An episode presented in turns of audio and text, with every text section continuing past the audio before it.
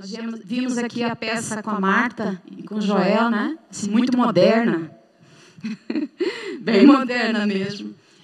Mas eles retrataram exatamente aquilo que aconteceu naquela altura. Não é? Tipo, a, a dúvida ali do, do Joel, suposto José, um, sobre se o bebê era ou não era dele, ou realmente aconteceu isso. A Bíblia relata que aconteceu isso que José ficou na dúvida dele, que teve que aparecer um anjo em sonho para ele, para falar para ele que realmente aquilo que tinha acontecido com Maria era o Messias prometido. Aquele Messias que foi prometido, e a gente vê no Velho Testamento é, milhares de profecias a respeito desse Messias prometido. Então, quando, quando Maria quando o anjo apareceu para Maria, e o anjo falou especificamente de Jesus, Maria sabia do que, que ele estava falando. Tipo assim, não foi, ah, olha, você vai ficar grávida e coisa e tal. Não, não. Ela sabia aquilo que ele estava dizendo. Porque no Velho Testamento, um bom judeu sabia que viria um Messias. Viria um Messias que estava prometido já há milhares de anos. De anos. Então, para ela, foi realmente um privilégio, porque ela sabia que viria o Messias e que seria gerado do ventre dela. E hoje eu vou exatamente lá no Velho Testamento. Eu vou, eu vou ler Isaías, no versículo 9. O livro de Isaías foi escrito 700 e, entre 700 e 740 anos antes de Jesus vir. Ou seja, aquilo que eu vou ler agora é algo que foi escrito antes de Jesus vir. E Isaías vai estar aqui relatando coisas que aconteceram que você vai ficar assim, igual. E não é só esse. Isaías é um livro que é conhecido como o Evangelho do, do Velho Testamento. Ou seja, em Isaías, se tu pegares do primeiro capítulo até o último, você vai achar várias passagens onde aponta para o Messias prometido, para aquele que viria, que seria o Salvador do mundo. E nós vamos ler só uma parte, que é Isaías 9, a partir do versículo 1 até o versículo 7. Vê lá se você não vê Jesus aqui nesse texto. Isaías 9, do 1 ao 7. Diz assim: Contudo, não haverá mais escuridão para os que estavam aflitos no passado, ele humilhou a terra de Zebulon e de Naphtali, mas no futuro honrará a Galiléia dos gentios, o caminho do mar junto ao Jordão. O povo que caminhava em trevas viu uma grande luz. Sobre os que viviam na terra da sombra da morte, raiou uma luz. Fizeste crescer a nação e aumentaste a sua alegria. Eles se alegram diante de ti com os que se regozijam na colheita, como os que exultam quando dividem os bens tomados na batalha. Pois tu destruíste o jugo que os oprimia, a ganga que estava sobre os seus ombros, e a vara de castigo do seu opressor, como no dia da derrota de Midian. Pois toda bota do guerreiro usada em combate e toda veste revolvida em sangue serão queimados como lenha de fogo. Porque um menino nos nasceu, um filho nos foi dado, e o governo está sobre os seus ombros. E ele será chamado Maravilhoso Conselheiro, Deus Poderoso, Pai Eterno, Príncipe da Paz. Ele estenderá o seu domínio e haverá paz sem fim sobre o trono de Davi e sobre o seu reino, estabelecido e mantido com justiça e retidão, desde agora para sempre. O zelo do Senhor dos exércitos fará isso. Amém? Como eu disse, o livro do Velho Testamento ele foi escrito 700, 740 anos antes de Jesus nascer. E até aquele momento, quando, quando Isaías escreveu esse, esse livro, o povo de Israel, o povo escolhido de Deus, eles andavam perdidos. Perdidos, completamente perdidos, eles estavam na escuridão. eles é, resolveram fazer as coisas conforme aquilo que eles achavam certo. Eles não foram buscar em Deus aquilo que eles deviam fazer. fazer. Aliás, até havia um rei, não é? Que Deus falou para ele assim: Olha, tu uh, fala comigo, pede para mim aquilo que tu precisas. E ele disse assim para Deus: Deus, eu não quero incomodá-lo. Sabe, não tem necessidade de eu incomodar a ti e tal. Não, não, não precisa, não. Até parece que ele estava assim, tipo, puxa, ele está falando para Deus assim, ah, Deus, eu, eu não quero que, que o Senhor se preocupe, que tu te preocupes comigo ou qualquer coisa. Mas na realidade ele estava dizendo assim, eu não quero a tua ajuda. Deus disse, quando Deus diz que quer nos ajudar, que quer fazer, nós não temos que dizer, ah, eu acho que tu não precisas falar. Eu não acho que tu precisas fazer qualquer coisa. Se Deus falou, se Deus falou, a gente tem que falar sim, Senhor, porque aquilo que tu tens para mim é melhor.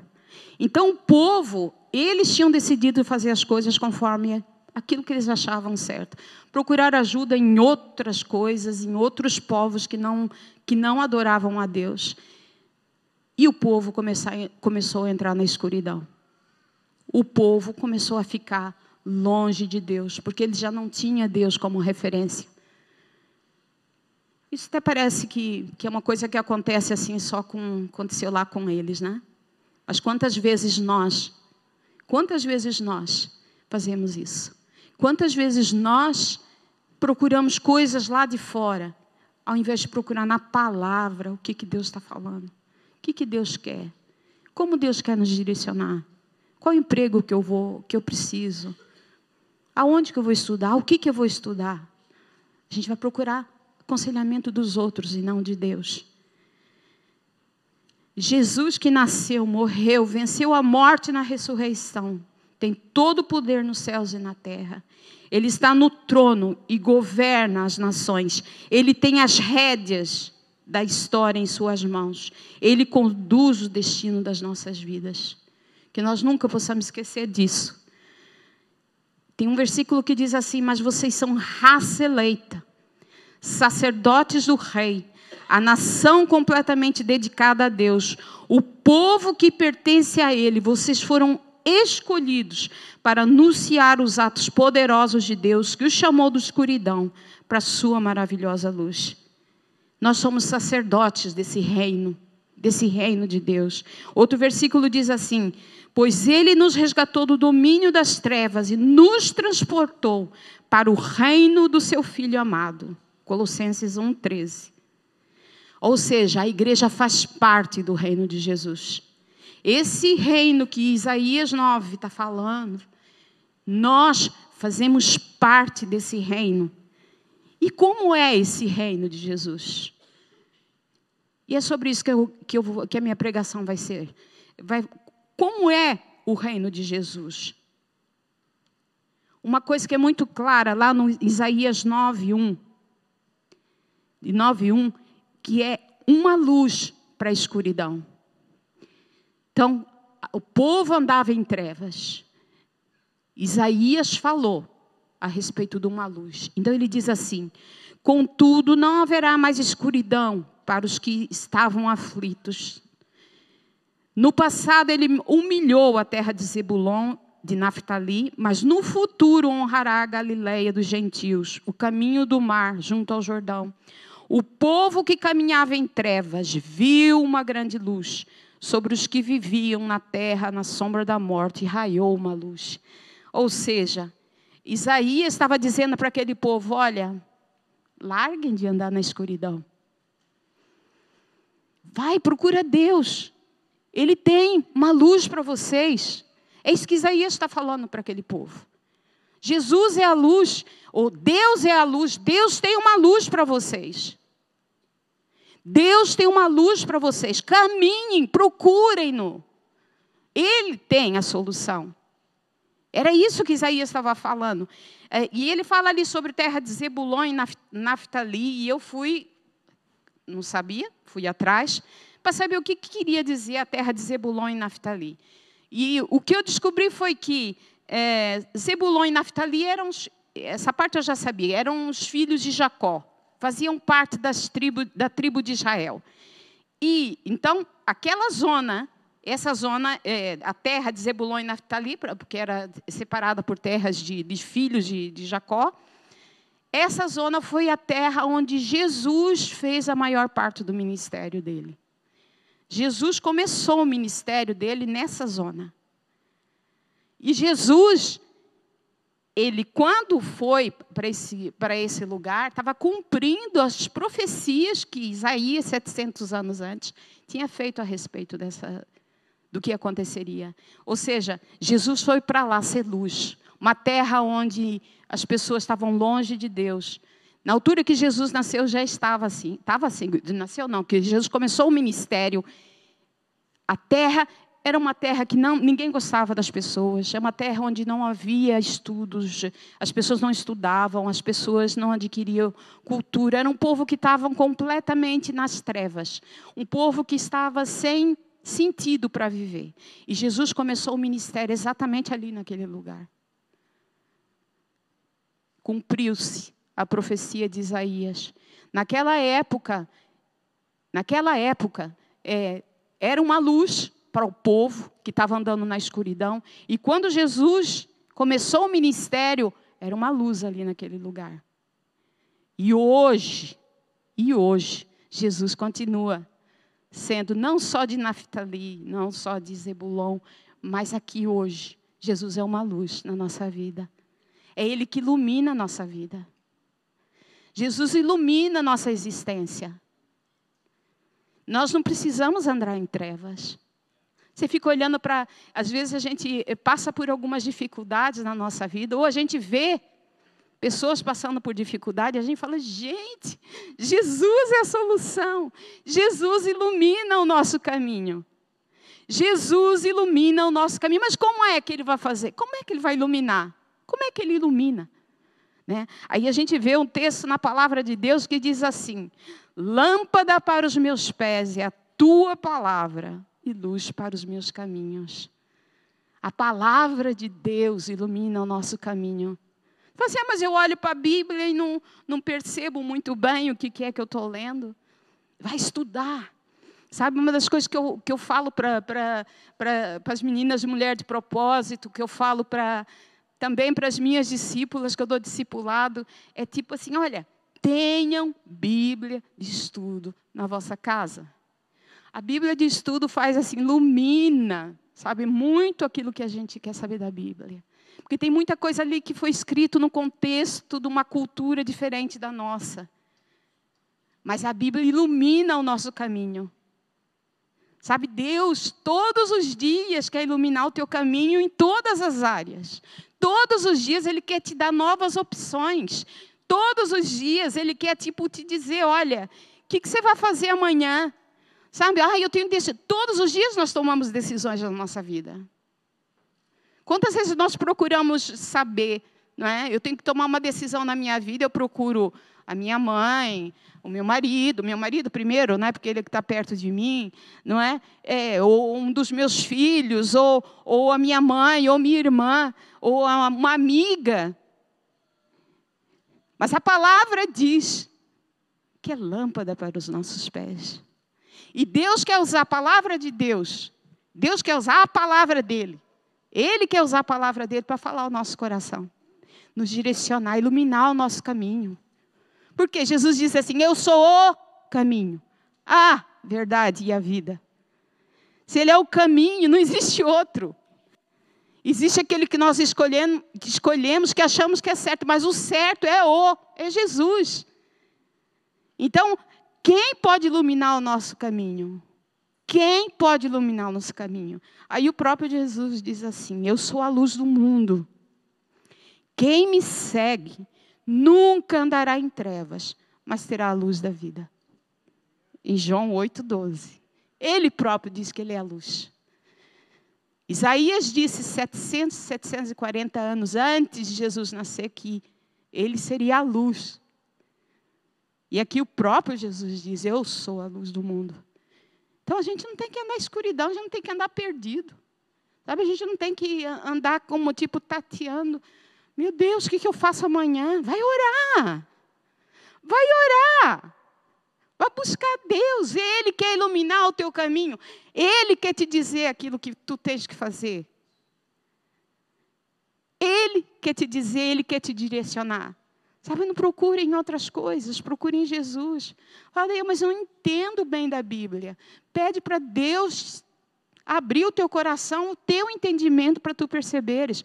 Hoje em dia, tipo assim, no telemóvel, você abaixa uma aplicação do, da, da Bíblia, vinha ali várias traduções, sabe, uma mais atual, uma mais antiga, uma mais ou menos. Tu podes ler três ou quatro ou cinco traduções diferentes e tu chegas à conclusão, a uma conclusão.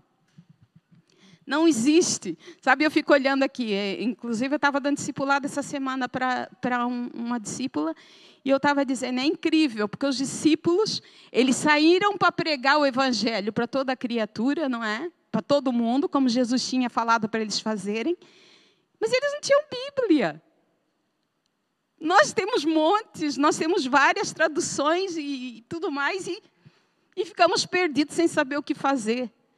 Eles não tinham Bíblias, eles, eles caminharam, eles foram por, pelo testemunho de Jesus, por aquilo que eles viram na vida de Jesus. E eles foram para todo mundo pregando e falando. Percebeu? A Bíblia tem que ser luz para o nosso caminho, para iluminar o nosso caminho, mas nós temos que ser luz aonde nós formos. Nós temos que ser luz onde nós formos. Você fala assim, ah, mas eu não sei muita coisa. Você tem uma Bíblia na mão, a hora que você quer. Você tem o Espírito Santo dentro de ti, que tem todo o poder e autoridade. Percebeu? Não tem o porquê de você não falar de Jesus. Ah, mas eu tenho vergonha. Peça para Deus para tirar a tua vergonha, mas não deixa de falar. Seja luz aonde tu fores. Seja luz. Jesus era a luz. E por isso que nós estamos aqui. Nós estamos aqui porque Jesus era a luz. Senão hoje nós andávamos aí perdidos na escuridão, mas Jesus foi luz. Amém. Amém. E ele, fez, e ele fez várias luzinhas que foram os discípulos que esparramaram o evangelho para todo lado e hoje nós estamos aqui.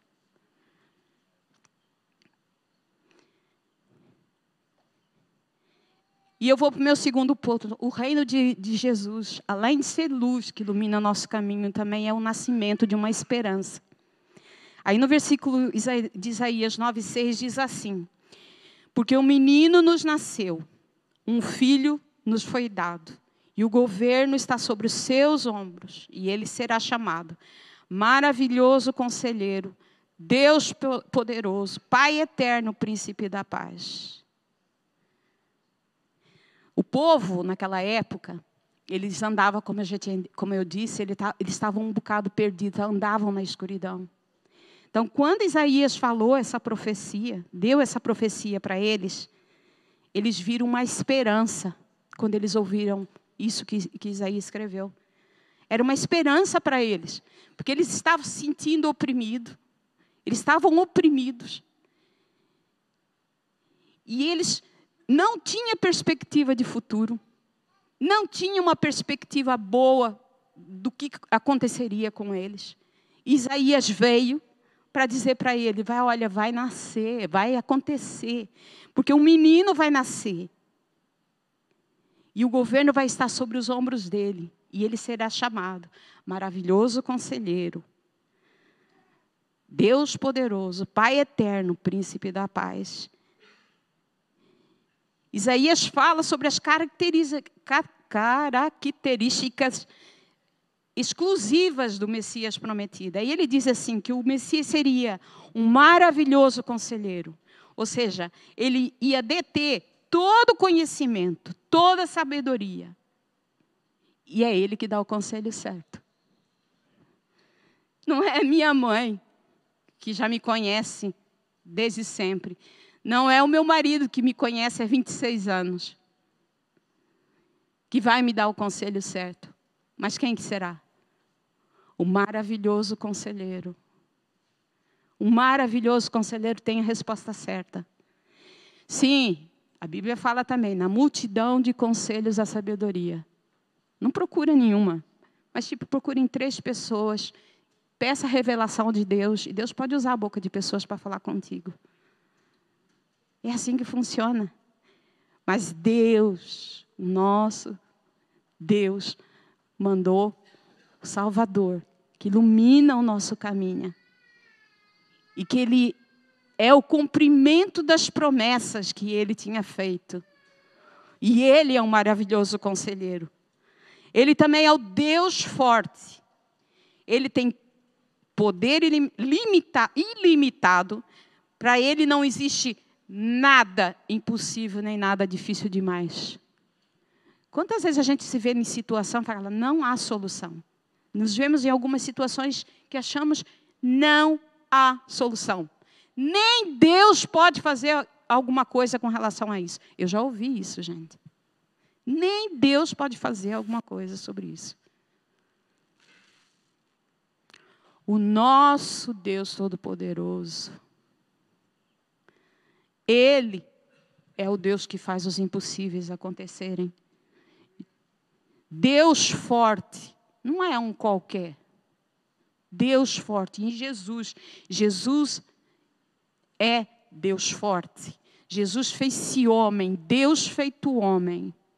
Ele é o Deus forte. Ele é aquele que faz o impossível acontecer. Ele é.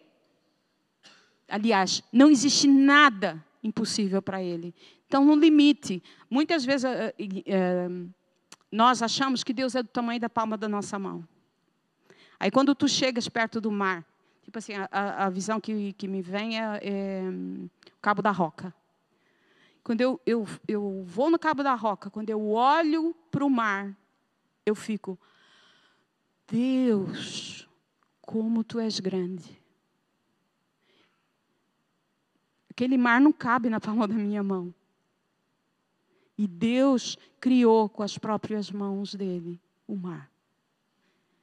Quando a gente olha para o universo, quando a gente vê aquelas fotografias do universo, a gente fica: como assim? Isso é muito grande. Isso é infinito. Nós não conseguimos é, medir aquilo que Deus é. Deus Todo-Poderoso, Jesus, ele estava, ele foi o Criador, ele estava junto. Ele é o Pai da eternidade. Ele estava lá na criação. Quando Deus diz assim: façamos o homem a nossa imagem e semelhança. Ele estava lá, estava o Pai, o Filho e o Espírito Santo. Jesus estava ali. Jesus não foi criado, ele sempre existiu. Ele é eterno. Quando a gente vê essas coisas assim, eu gosto de ver isso porque nós percebemos o quanto nós somos pequeninos e como nós somos dependentes. Como nós somos dependentes daquilo que Jesus fez. Como que essa maravilhosa, aquela, essa maravilha que Deus fez, de ter mandado o único filho dele para morrer na cruz por nós, como é algo sem medida, como que é algo grandioso. Não foi um menino qualquer. Foi o Deus Todo-Poderoso que se fez homem na terra. Jesus é Deus feito homem que veio na terra. Foi o sacrifício, sacrifício perfeito por nós. E é assim que nós temos que olhar. Você não tem que olhar para a tua vida e achar que não tem solução. Você tem que olhar para a tua vida e ver que tu tens um bom conselheiro. Tu tens que ver que tu tens um Deus forte, que tu tens o Pai da eternidade e o príncipe da paz. Percebeu? Junto contigo. Uma pessoa que tem todas essas características, que está junto contigo para resolver os teus problemas. Não é só tu. Não existe, não existe nada para Deus que é impossível. Jesus foi o cumprimento da promessa de Deus. Em Colossenses 2, 9 a 10, diz assim: Pois em Cristo habita corporalmente toda a plenitude da divindade. E por estarem nele, que é o cabeça de todo poder e autoridade, vocês receberam a plenitude. Ou seja, se eu estou ligada com aquele que é o Messias prometido, se eu estou ligada com ele, eu tenho autoridade vinda dele. Tem outro texto lá em Efésios que diz assim que que aquele poder que ressuscitou Jesus dos mortos é o poder que nós temos disponível em Jesus aqui na terra. Gente, vocês já, já pararam para pensar nisso? O poder que ressuscitou Jesus dentre os mortos é o mesmo poder que tu tens com Jesus aqui na terra. Não existe nada impossível. Não existe nada impossível para Deus. Não existe nada impossível para ti em Jesus. Tu não tens que te sentir o desgraçadinho da história. Jesus foi a esperança para um povo que estava perdido e Jesus é a esperança para nós. Hoje nós podemos sair daqui e dizer para as pessoas: há esperança. Há uma esperança. Sabe, não fica, não fica na, na, na, tua, na tua vida do jeito que você está, como se acabou a tua vida por causa desse problema. Jesus tem algo para ti, é uma esperança para a tua vida. Nós temos que sair lá para fora e fazer isso. Quantas vezes a gente sente vergonha porque não acha que não tem capacidade e aqui está falando que tem toda a autoridade vinda de Jesus. Eu com Jesus sou maioria. É assim que nós temos que olhar. Foi o Messias prometido que veio. Já esse povo não viu com os olhos deles, mas nós vimos, sentimos, estamos com Ele todos os dias. Nós não vimos com os nossos olhos físicos, mas vemos com nossos olhos espirituais. Todos os dias nós podemos ver. Todos os dias nós podemos estar na presença, na presença dEle. Não limite aquilo que Deus fez por ti.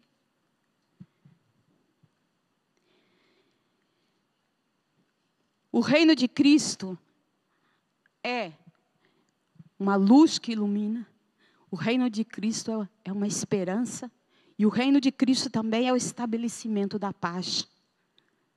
Aí no versículo 9, 7 diz assim: Ele estenderá o seu domínio e haverá paz sem fim sobre o trono de Davi e sobre o, o reino estabelecido e mantido com justiça e retidão, desde agora e para sempre. O zelo do Senhor dos exércitos fará isso. Na, na altura que Isaías escreveu esse texto, o povo já conhecia bem o que era a paz. Todo mundo já tinha experimentado. O povo tinha passado pelo, por um monte de coisa, tinha tentado no deserto e viu Deus fazer várias coisas. Eles, eles tiveram muitas situações de sentir Deus controlando as coisas e eles sentiam paz. Mesmo assim, parece com a gente. Mesmo assim, eles decidiam não estar com Deus eles decidiam não ter um relacionamento com Deus. Eles decidiam fazer isso porque eles queriam, eles sabiam que em Deus havia paz. Mas eles decidiram: não, nós não queremos que tu interfiras na nossa vida. E hoje a gente vê a mesma coisa acontecendo. Hoje nós vemos a mesma coisa acontecendo, as pessoas decidem. Eu prefiro que Deus não interfira nisso. Porque quando Deus interfere, sabe o que acontece? Eu tenho que ser mais santa. Eu tenho que, que fazer as coisas da maneira dele. Pronto, isso é chato, né? Eu gosto de fazer as coisas do meu jeito. Eu gosto de ter prazer em determinadas coisas que Deus não aprova. Ou seja, há um preço. Há um preço para eu estar com Deus. Porque a Bíblia fala que os meus pecados fazem separação entre mim e Deus. Seja, se eu estou em pecado, já. Então é melhor, tipo assim, deixa ele lá. Na hora que eu precisar dele, eu corro lá. Deixa eu fazer as coisas da minha maneira, porque tudo implica em eu ter um relacionamento com ele, tipo, tipo eu ter que fazer coisas que eu não quero fazer. E o povo de Israel fazia a mesma coisa. Eles estavam na escuridão porque eles optaram por isso. Eles optaram por isso. Eles preferiram assim. É melhor. Eu li uma história, eu li uma história sobre o, aquele aquele cantor, o Jimi Hendrix, Hendrix, né? É, que ele era muito mais, pelo que eu percebi, não cantava assim tanto, mas ele tinha, tocava muita guitarra. tocava muito. Era uma pessoa, e até fui ver quando eu vi essa, essa, essa história, eu fui atrás pesquisar um bocadinho. E conta-se que no, no último show dele, que diz que ele fez assim uma performance fabulosa e no final ele partiu a guitarra dele assim, e o povo delirava. Deixou embucadas a, a guitarra dele e foi para o povo assim, tipo uma coisa fabulosa. Então ele caiu de joelhos, aí ficou imóvel. Aí ele dirigiu-se para a multidão e disse assim: Se algum de vocês conhecem a verdadeira paz, preciso que você venha no meu camarim depois. Ninguém foi. Ninguém foi. E passado umas semanas, ele foi encontrado morto. E como o Jimi Hendrix, só essa semana agora eu ouvi para umas três histórias de pessoas que se suicidaram. Teve um cantor de rap, parece, ou foi essa semana ou semana passada que se suicidou-se também. Quantos e quantos e quantos pessoas que têm dinheiro, têm família. Esse que suicidou-se agora faz pouco tempo tem duas crianças pequenas, uma família, tipo, e dá para ver, dá para ver é, que tinha um relacionamento bom com a família e tudo mais e, acabam com a vida. Por quê? Por que, que acontece isso? Porque eles não conhecem a paz. Assim como o Jimi Hendrix, eles não conhecem a paz. Né? E, e o texto aqui está dizendo que ele estabelecerá o seu domínio e haverá paz sem fim sobre o trono de Davi, sobre o seu reino estabelecido e mantido com justiça e retidão desde agora, ou seja, desde a altura, 700 e tal anos antes de Jesus nascer, e para sempre. O zelo do Senhor dos Exércitos, o zelo do Senhor dos Exércitos é que fará isso. E a palavra de Deus, ela não volta para trás vazia. Já a Bíblia diz isso. Mas mas pera lá, mas o texto fala, mas o que, que aconteceu ali com o Jimi Hendrix e com, essa, com esse pessoal todo que está se suicidando? O que está acontecendo? Jesus veio e Jesus instaurou a paz dele. Mas a paz dele é para todo aquele que nele crê. É todo para todo aquele que nele crê. Como eu estava dizendo agora mesmo, tipo as pessoas optam para viver na escuridão por quê? Porque não querem pagar um preço para ter um relacionamento de santidade, de comunhão com Deus. Não querem, preferem os, os prazeres do mundo, as coisas que. Ai, é tudo muito bom que está acontecendo aí fora, mas isso tudo é, é nada. É correr atrás do vento. Isso é correr atrás do vento. A paz verdadeira está em Jesus, mas para nós termos essa paz verdadeira, nós precisamos ter um relacionamento, aceitar Jesus como Senhor da nossa vida. Porque a paz que a Bíblia fala é, é não é uma paz comum, porque vai muito além das circunstâncias vai muito além das circunstâncias. Ou seja, a minha vida pode estar um caos à minha volta, um monte de coisa má acontecendo, tipo, perdi o meu emprego, perdi, perdi tipo a, a, a, coisa mais preciosa que eu tinha, seja lá o que for, tô, tô angustiada com essa situação, mas eu oro a Deus, peço para Jesus instala a tua paz no meu coração. Naquela mesma hora a paz dele vem. Fala assim, ah, mas daí às vezes eu peço para a paz de Deus vir e não vem. Põe louvor de adoração, fica adorando a Deus ali para você ver se ela não vem. Fica ali, adorando, exaltando o nome de Jesus, e você vai ver como a paz vai vir, e vai instaurar na tua vida, e nunca mais você não vai, vai deixar de ter paz. Porque a paz de Deus, quando vem, ela se instala no nosso coração e fica ali, sabe? Está ali acontecendo coisas à tua volta que tu não percebes, não entende, mas tu estás a confiar, porque tu sabes que Ele é o detentor da paz, Ele criou a paz, Ele é a paz. Todos nós, todos nós temos que lembrar desse menino. Esse menino veio trazer o reino dele para aqui. Ele instaurou o reino dele aqui. O reino dele veio iluminar o mundo, não naquela época, não hoje, mas eternamente, até o dia que ele voltar. Até o dia que ele voltar, a luz de Jesus vai estar aqui iluminando a nossa vida. Há esperança, há esperança para o perdido, há esperança para mim e para ti em todas as áreas da nossa vida. Porque Ele é, foi e é a esperança, e será eternamente a esperança para nós. E Ele é a paz, Ele é o príncipe da paz. Você fala assim: eu não tenho sentido paz. Peça, fica ali de joelho, Ore a Deus, eu quero, eu preciso da tua paz e a paz vai vir. E é palavra, a palavra de Deus não volta para trás vazia. A paz vem, ela toma conta do nosso coração, toma conta da nossa vida, percebeu? Tá tudo, tá tudo, não está no lugar ainda, mas não interessa. Deus está ali, Ele está reinando ali, Ele vai resolver esse problema, Ele vai ter, dar solução para essa situação, Ele está ali em todo o tempo. Eu não preciso me preocupar, porque a paz dele está aqui. A paz dele está aqui. E ela não vai sair daqui nunca mais. Porque eu não quero outra coisa. Eu não quero outra coisa.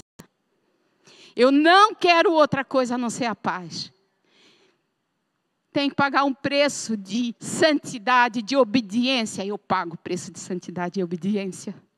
Posso falhar de vez em quando, mas é isso que eu quero para a minha vida. É isso que eu quero para a minha vida. Eu quero ser obediente à palavra. Eu quero ser santa. Santa como ele diz para eu ser santa. E ele diz que a paz dele vai reinar na minha vida. Eu não preciso me preocupar, a paz dele está em mim. Eu não preciso procurar em outro lado. E eu quero ser a paz para outras pessoas. Eu quero ser a paz para outras pessoas. O mundo está caindo em suicídio. Gente, como assim? Jovens, são jovens adultos, são estão acabando com a vida porque não sentem a paz de Deus, porque eu e tu não estamos fazendo a nossa parte. Nós não estamos experimentando a paz que Deus tem para nós. E não estamos dizendo para os outros que existe uma paz, porque nós não temos vivido isso. Nós somos a esperança para as pessoas. Nós somos aqueles que Deus vai usar para iluminar o caminho das pessoas. Tu e eu somos responsáveis por isso que esse Natal não seja um Natal, sabe, onde você vai é, ganhar muitos presentes, onde vai ter muita comida, onde a família, o tempo da família, etc. E tal, mas que você pare um minuto, um minuto, e pense no significado do, do Natal. Um menino, um menino nasceu. Ele é a luz que ilumina. Ele é a esperança perdido. E ele é a paz que nós precisamos. Esse menino, tu tens dentro do teu coração. E tu pode começar esse novo ano agora sendo uma pessoa diferente. Não deixa isso só para ti. Não deixa isso só para ti. Vá para todo mundo. O menino disse: vá para todo mundo. Ide por todo mundo, pregai o evangelho a toda criatura. Batizando-os em nome do Pai, do Filho e do Espírito Santo, ensinando-os a guardar tudo que eu vos tenho dito. E eis que estou convosco todos os dias até a consumação do século. O menino disse isso.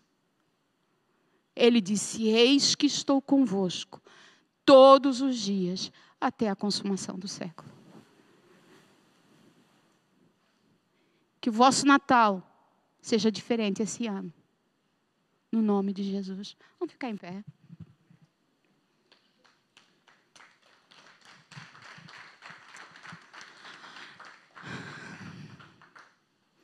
Meu Deus e meu Pai. Nós precisamos de Ti. Eu queria que você orasse agora. Onde você está? Baixa, baixa a tua cabeça, fecha os teus olhos. Baixa tua cabeça, fecha os teus olhos e fala com Deus agora. Eu não sei, não sei como você tem vivido, eu não sei como tem sido a sua vida. Cada um de vocês tem, tem uma vida, cada um de vocês tem as, as vossas dificuldades, cada um de vocês tem o vosso relacionamento com Deus. Eu só queria que você abaixasse a tua cabeça e falasse com Deus agora. Aquilo que Deus tem para ti é muito mais do que aquilo que tu imaginas. Ele mandou o filho dele, um menino. Queria pedir para o pessoal do louvor subir, se faz favor. Ele mandou um menino. Deus feito homem. Deus feito homem. E esse menino, esse menino foi uma luz na nossa vida e tem que ser hoje uma luz da nossa vida. Fala com Deus agora. Se Deus, se no, na tua vida Jesus não tem iluminado, tu tens andado meio perdido, sem saber o que fazer. Fala com Jesus agora. Diz para ele, Senhor, eu preciso, Senhor, que tu ilumines, que tu, me dê direção, Senhor. Eu preciso da tua direção. Eu preciso da tua direção, Senhor. Nesta área ou naquela área. É, quem sabe você tem problema no trabalho, quem sabe você tem problema na tua vida com o familiar, com os filhos, quem sabe você tem problema com um filho, quem sabe você tem um problema qualquer que tenha angustiado o teu coração e que tu não tens visto a luz de Jesus iluminar. Peça agora. Jesus ilumina o meu caminho. Jesus ilumina o meu caminho, me dá a tua direção. Eu quero ver qual é o caminho que eu tenho que seguir, se é o da direita ou da esquerda. Quem sabe você tem vários, várias opções nesse caminho. Existe o caminho, não existe vários caminhos, existe o caminho. Jesus disse que Ele é o caminho. Então peça agora. Eu quero ver o caminho. Eu não quero outras opções. Eu quero o teu caminho. Fala com Ele agora. Coloca diante dele. Coloca diante dele. E fala, Senhor, me mostra o teu caminho. O teu caminho. Porque o teu caminho é melhor para mim. Quem sabe você está sem esperança. Sabe, você já perdeu toda a esperança. Não há nada a fazer. Você já chegou à conclusão de que não há nada a fazer em determinada situação da tua vida. Jesus é a esperança. Jesus veio para nos dar esperança. Peça para Deus, Senhor, reaviva no meu coração a esperança. Eu quero ter esperança. Eu sei que essa situação já não há esperança. Para mim já não há esperança, mas tu és a esperança. Reaviva dentro de mim a esperança, Senhor. Por favor, Senhor. Por favor, Senhor, porque tu és o Todo-Poderoso. Tu és o Deus forte. Tu és o Pai da eternidade. Tu és o príncipe da paz. Eu creio, Senhor, que tu és a esperança, porque não existe ninguém como tu, tão forte, tão poderoso. Tu és o maravilhoso conselheiro, não existe, Senhor, conselho de outra pessoa, de qualquer outro, em outro lugar, Senhor, que não seja o melhor, a não ser tu. Tu és o melhor conselheiro. E eu sei, Senhor, que tu és a paz. Senhor, eu não tenho sentido paz nessa situação. Diz para Deus agora: Deus, eu não sinto paz nessa situação ou naquela situação, Senhor. Mas eu quero, Senhor, hoje, a partir de hoje, sentir essa paz. Essa paz, Senhor, eu quero sentir. Eu quero sentir essa paz no meu coração. Senhor, mas eu não quero só sentir a paz. Eu quero ir por todo mundo e falar dessa paz, Senhor. Me ajude, Senhor, e me fortalece, Senhor, para ser um espelho teu. Tu dizes para que eu seja parecido contigo, que eu tenho que buscar isso. Eu quero, Senhor, ser assim, e eu quero ir para todo lado, Senhor, e dizer para as pessoas que estão pensando em suicídio, pessoas que não têm sentido para a existência, pessoas que não sentem angústia todos os dias, pessoas que sente, Senhor, um peso todos os dias. Eu quero, Senhor, dizer para elas que tu és o príncipe da paz. Tu és a paz. No nome de Jesus. No nome de Jesus. No nome de Jesus. No nome de Jesus.